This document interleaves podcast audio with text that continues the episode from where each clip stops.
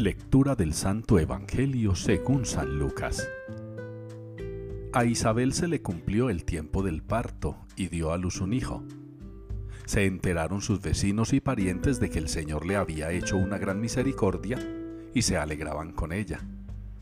A los ocho días vinieron a circuncidar al niño y querían llamarlo Zacarías como su padre. Pero la madre intervino diciendo, No, se va a llamar Juan y le dijeron, Ninguno de tus parientes se llama así.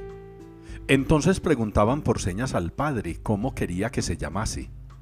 Él pidió una tablilla y escribió, Juan es su nombre, y todos se quedaron maravillados. Inmediatamente se le soltó la boca y la lengua y empezó a hablar bendiciendo a Dios.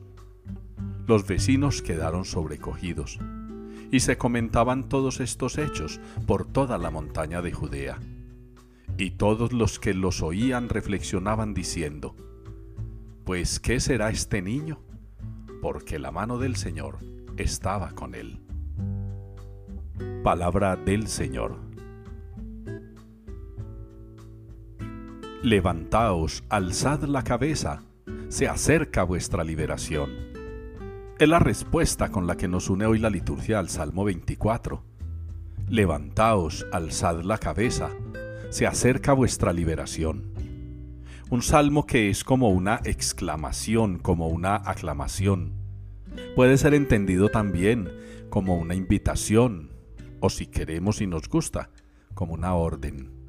Hay que levantarse, hay que alzar la cabeza, hay que mirar el horizonte porque se acerca la liberación. Y la liberación es Jesucristo, la liberación es el Hijo de Dios, la liberación es el Mesías, la liberación es el verbo hecho carne. Una liberación que nos ha sido anunciada desde el Antiguo Testamento, particularmente por los profetas, de los cuales sabemos el último es Juan, el Bautista, del que nos habla hoy particularmente el Evangelio. Un profeta grande, maravilloso, admirado. Un profeta que pudiéramos decir corresponde al Nuevo Testamento porque en el Antiguo Testamento y en la primera lectura tomada del libro de Malaquías se nos habla de Elías, el otro gran profeta.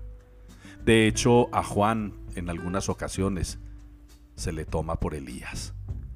Y qué bueno que nosotros reflexionáramos sobre la proximidad del nacimiento del Señor, la cercanía de la liberación, anunciada por los profetas a todo el pueblo de Israel y que nosotros también, por nuestro ser profético, dado en el bautismo, deberíamos anunciar. Anunciar que Jesús viene, que Jesús llega, en medio de una sociedad a la que ya no le importa mucho la Navidad, sino el diciembre, donde no le importa mucho la interioridad, sino lo externo, donde no le importa mucho la fraternidad, sino el disfrute del otro. Qué bueno que nosotros con nuestro testimonio, con nuestro modo de celebrar el nacimiento de Jesús, con nuestra buena manera de dar fe de esto en lo que creemos, pudiéramos mostrarles a otros, como profetas que somos, la cercanía de la presencia del Señor. Quiera Dios que cada uno de ustedes y yo, durante estos ya contados dos días, o día y medio que faltan para la Navidad, profeticemos, anunciemos. No nos dejemos involucrar en este rodaje del mundo materialista, del mundo decembrino. Matriculémonos en la caravana del Señor, en la caravana espiritual, en la caravana cristiana, católica, caravana que está feliz de ser una caravana de profetas que quieren anunciar que hay que alzar la cabeza porque ya se acerca la liberación.